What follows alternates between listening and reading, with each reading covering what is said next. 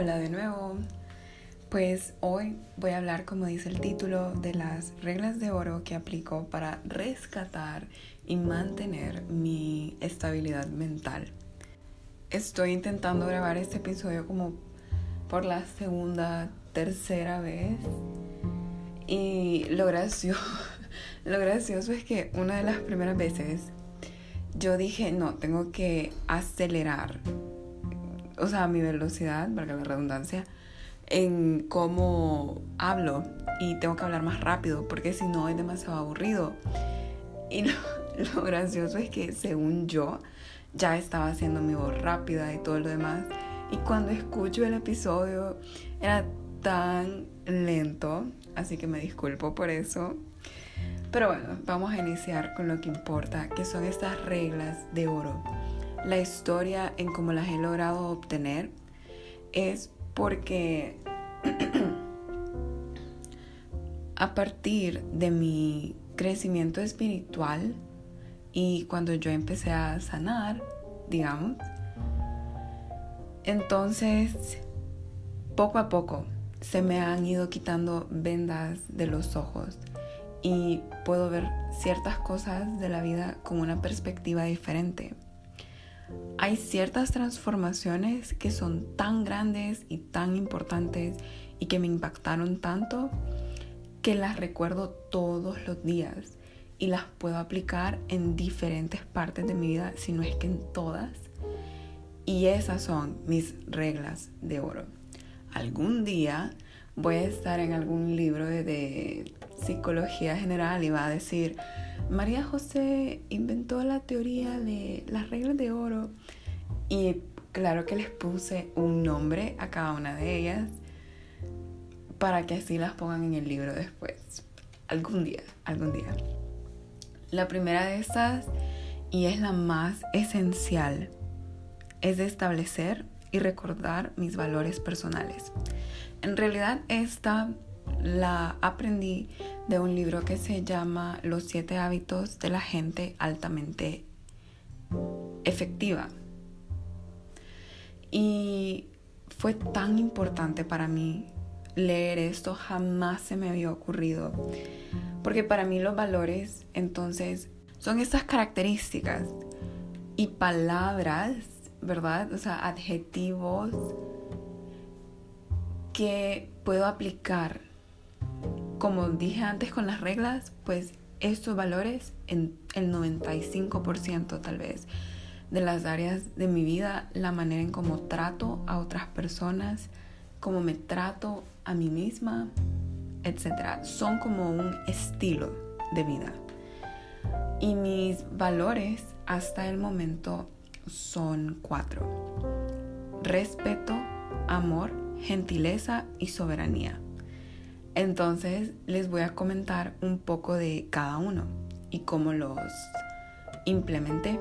En realidad en el libro el escritor explicaba que teníamos que tener como entre 10 a 15 valores y pues son bastantes, pero yo todavía no he llegado a tener esa cantidad porque mi intuición me dice como, ah, este valor es el siguiente. En esta etapa que estás en tu vida, este es el valor que estás aprendiendo. Y así es como los he ido implementando. Entonces, el primero fue el amor. Porque honestamente yo no creo que nada sea absoluto en nuestro planeta. Nada, ni la religión, ni ciertas partes de la espiritualidad, pero lo que sí es absoluto para mí es el amor. Y es algo que puedo aplicar en todo. Entonces, me parece que es una base sumamente fuerte, sumamente bonita para que los demás valores descansen y se estabilicen sobre el amor.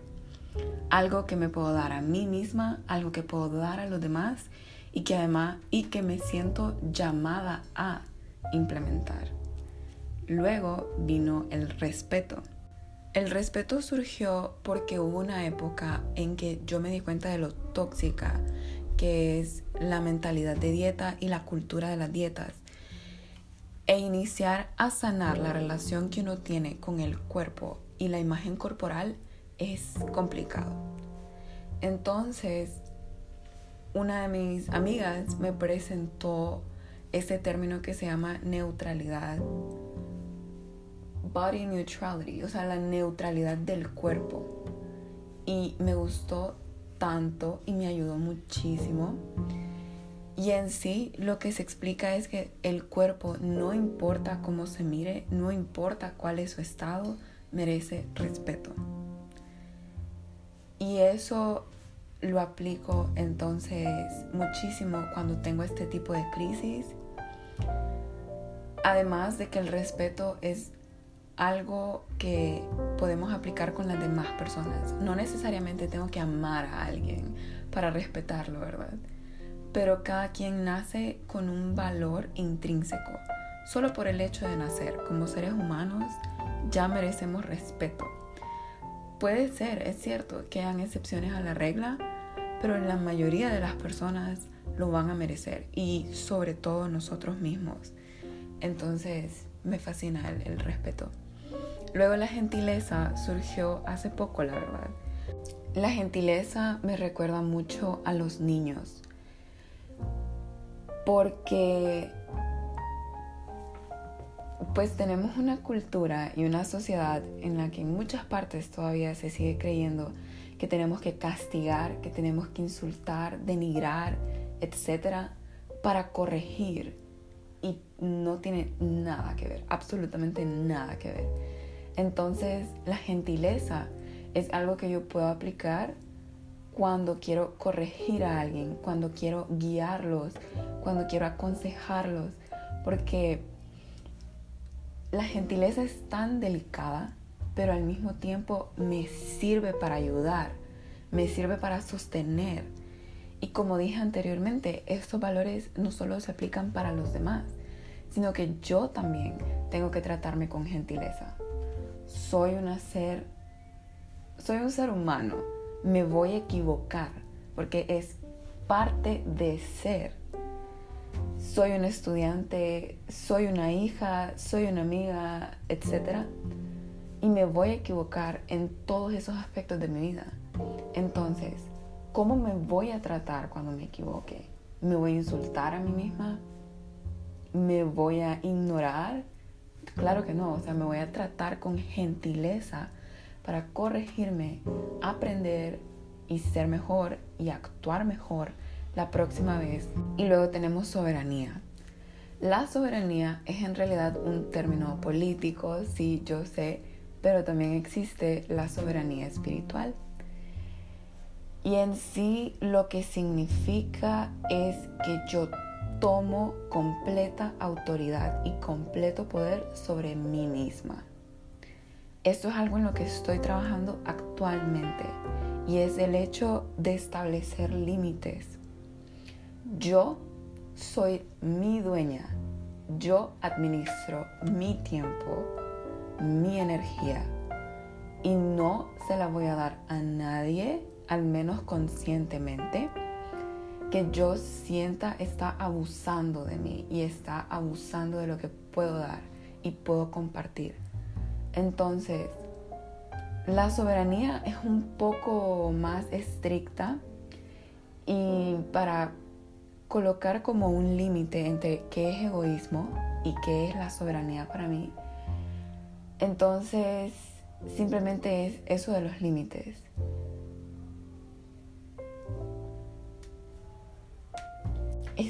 Lograr poder decir que me voy a colocar como prioridad, que mi bienestar es prioridad. Porque si yo me cuido a mí misma, si yo respeto mis límites, mantengo la soberanía con mi, con mi propio poder, mi poder personal, entonces puedo actuar más certeramente con las demás personas. Mi ayuda va a ser de mayor calidad. Mi ayuda va a ser más exacta. Vamos a llegar rápido a la solución, siento yo, porque la soberanía es como autoestima. Saber y recordar que el valor que yo tengo, absolutamente nada lo va a cambiar. Nada, o sea, creo que nosotros pensamos mucho en cuestión de valor en la parte cuantitativa, como que le podemos poner, ah, ok, como ser humano María José vale un 7 de 10. Y no es así, es algo un poco más, no, no un poco, bastante abstracto, porque es este valor que ya tengo, ¿verdad? Una de las reglas es en realidad sobre eso, sobre la existencia y el valor que ésta tiene. Pero bueno, recordando lo de la soberanía, que este valor que yo tengo no es algo que aumenta o baja en puntos, sino que simplemente se mantiene. Entonces la soberanía me ayuda a recordar que yo tengo ese poder y que depende de mí. ¿Sí? O sea que yo soy el personaje principal de mi vida. Otro ejemplo en los que los valores personales son súper importantes es en las relaciones que tenemos con otras personas. Como dije anteriormente, los valores personales nos sirven para saber cómo vamos a tratar a los demás, ¿verdad? En nuestras amistades, en relaciones de familia, relaciones de trabajo, etc. Pero también sirve para saber o bueno, o delimitar o tener un estándar de cómo los demás van a tratarnos. Yo no es que solamente acepto, pero coloco en mis amistades cercanas y a la persona a quienes les tengo confianza, gente en los que gente en las que yo puedo ver estos valores que implemento en mí también. Entonces, tener mis valores personales me ha servido para mantener ese estándar. Usualmente se habla del estándar que hay que mantener en relaciones románticas, pero también las tenemos que tener en todas. O sea, yo no voy a dejar que alguien que no sea guiado, que depende de mí, aceptar la energía que esta persona me está dando. No sé si me voy a entender, pero aplicar estos valores personales me ha servido muchísimo para mejorar relaciones con otros y la relación conmigo misma. Luego, la segunda regla es neutralidad. Hay un psicólogo que se llama Albert Ellis y dice que nosotros nos comunicamos con oraciones que tienen dos partes. La primera parte es el hecho, lo que sucedió, neutral. Y la segunda parte de la oración es la interpretación que nosotros le damos.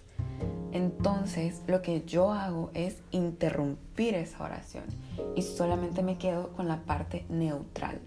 No tengo que buscar el lado positivo, pero tampoco me ando rebuscando el lado negativo. Entonces, esto me sucedió hace poco en una clase y es que obtuve una nota súper, súper baja, súper baja. Entonces, al inicio, obviamente, me afectó y lo miraba como algo negativo. Y pensar en algo positivo lo sentía tonto, casi como positividad tóxica. Además, porque es sano sentir nuestros sentimientos y frustraciones, etc. Entonces, apliqué esta regla de neutralidad. Ok, tuve esta nota en esta clase. Punto. Solo es un hecho. Solo es algo que pasó y ya. Si quiero, lo puedo dejar ahí en el pasado y ya pasó.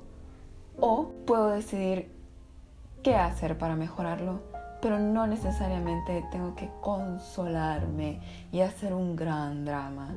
Solo es algo que pasó y ya. Entonces esto me gusta aplicarlo mucho en situaciones que sobre todo serían negativas. Tomarlas como que solo son hechos y ya está palabras negativas de alguien más que las dirigen a mí, que esto no me pasa, ¿verdad? Pero digamos que sucediera, entonces solo tomarlas como, ok, esa es la opinión de esa persona y punto. Es algo neutral, un hecho, pero no necesariamente tengo que hacer una interpretación súper negativa o ir al optimismo extremo. Luego la tercera regla le coloqué The Rockstar Complex. ¿Y cuál es el complejo de estrella de rock?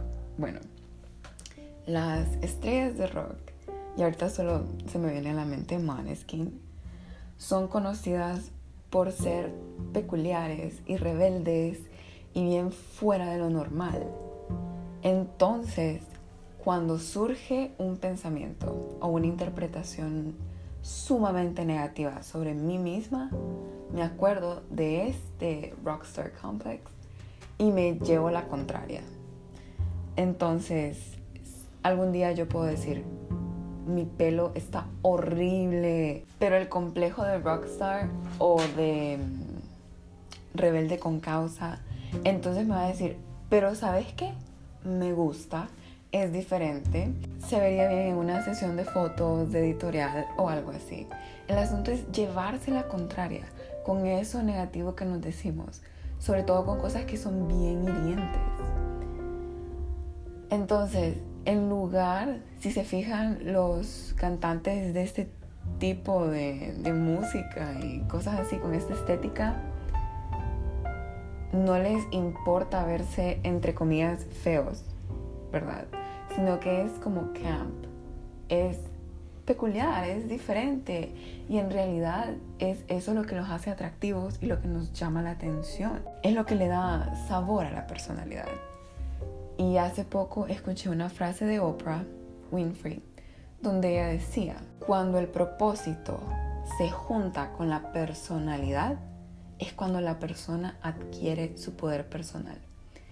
Y ahora piensen en personas famosas o no que ustedes admiran, pero que realmente, o sea, admiran desde lo profundo y que se ve como que en sus vidas son sumamente auténticos o auténticas. ¿Por qué será? Porque representan su personalidad en absolutamente todo lo que hacen. Porque su misión, su pasión ya se juntó con quienes son. Entonces tienen un poder personal maravilloso, es fabuloso. Y por eso los admiramos. Luego, ¿cuál es esta? Creo que es la cuarta regla o la quinta. Es el 51%. En la estadística y por sentido común, aprendí que el 51% es la mayoría. Si divido 100, ¿verdad? Entonces, si yo logro aplicar todas mis reglas en un 51%, estoy satisfecha. Lo que pido de mí no es un 100% absolutamente todos los días, porque es imposible.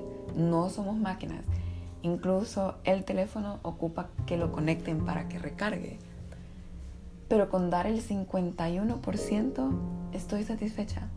Van a haber días que probablemente de menos. Y obviamente voy a intentar dar más. Pero el 51 es un número reconfortante.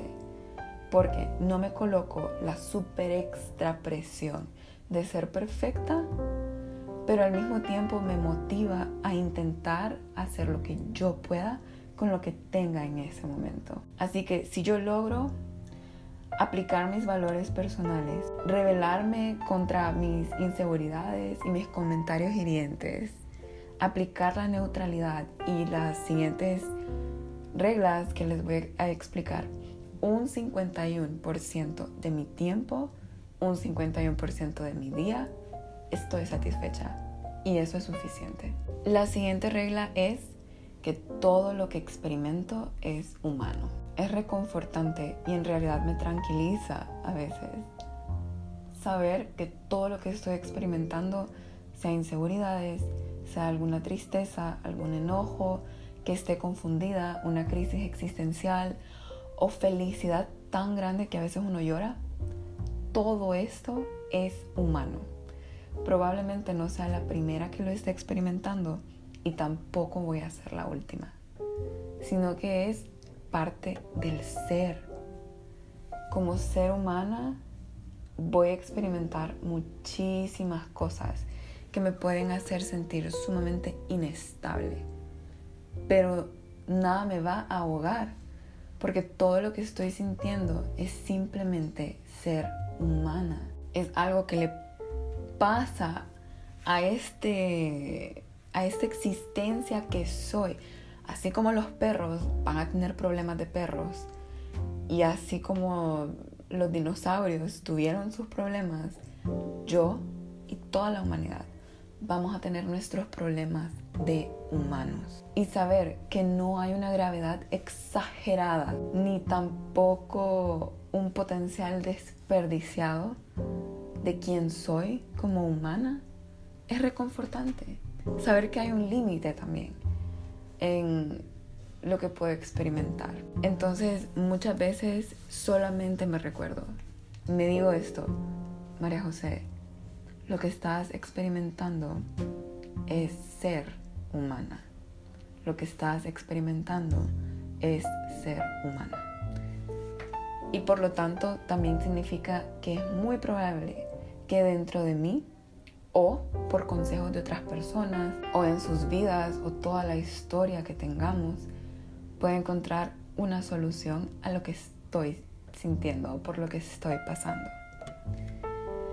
Y por último, y esta es una de las reglas más importantes y la que más me ayuda a bajar el remolino de la ansiedad, es recordar que mi existencia fue casi imposible y que estadísticamente es casi inexplicable. El hecho de que exista primero el universo. Una vez vi un documental en Netflix que se los recomiendo, se llama eh, Mundos Alienígenas. Ellos explican cómo es probable que se vea la vida en otros planetas si ésta llegara a existir, ya sea por condiciones que tienen con los elementos que hay en estos planetas, o la distancia que tienen de un sol, etc. Y decían que en todo el universo hay más planetas que granos de arena en nuestras playas. Entonces, el hecho de que haya un universo tan grande, que dentro de ese universo ha existido nuestra galaxia y dentro de la galaxia un planeta y dentro de ese planeta todas las probabilidades para que existan los seres humanos y de paso que exista yo, me deja sin palabras. Y recordar que la existencia es tan improbable, o sea, es como un milagro.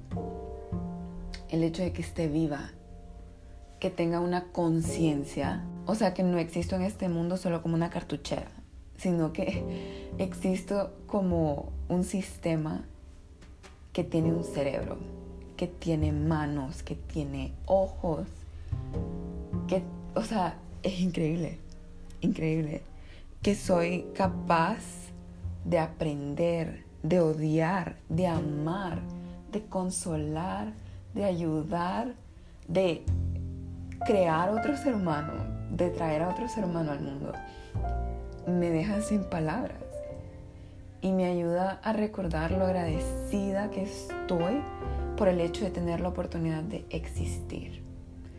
Y también de que mis amigos, mis amigas y que muchas otras personas que admiro existan. O sea, las probabilidades que yo tenía de existir también las tenían los demás. Y aún así, aunque hubiéramos llegado todos al planeta Tierra, ¿cuál es la probabilidad de habernos encontrado?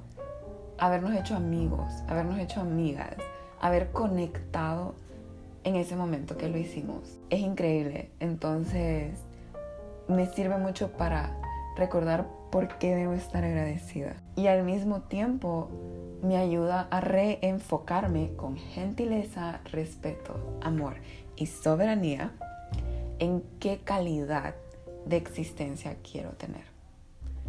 La vez pasada hablábamos con mi mejor amiga de cómo hay gente que dice, sabes que si haces ejercicio, tomas agua y comes saludable y meditas y bla, bla, bla, igual te vas a morir.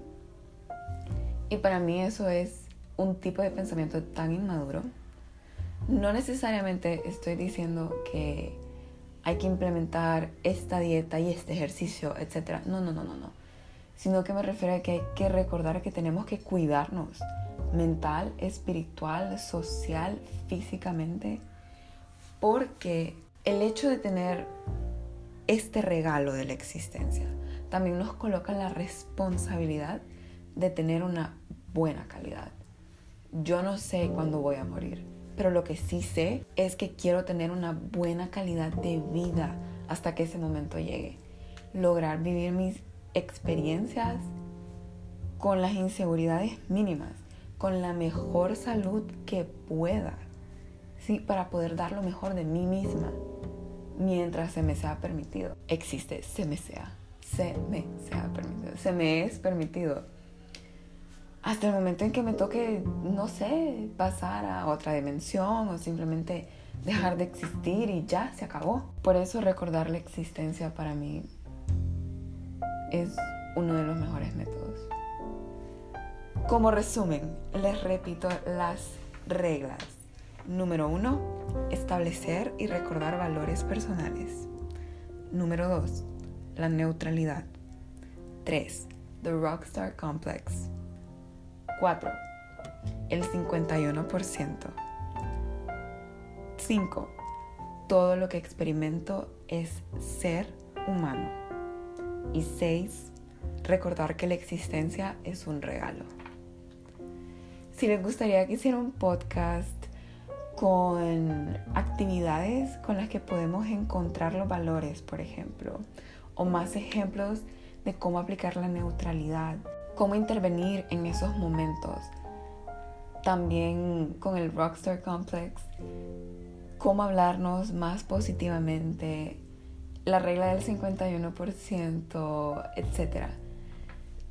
Me dicen porque me encantaría hacerlo y espero que les guste también.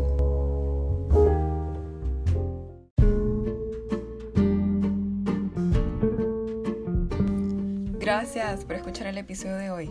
Les recuerdo suscribirse al podcast y visitar el Instagram Peculiar Persona, en el cual comparto preguntas, fotos aesthetic, citas, mensajes y prompts sobre lo hablado en el episodio y otros temas interesantes. Gracias de nuevo, cuídense y nos oímos hasta el próximo episodio.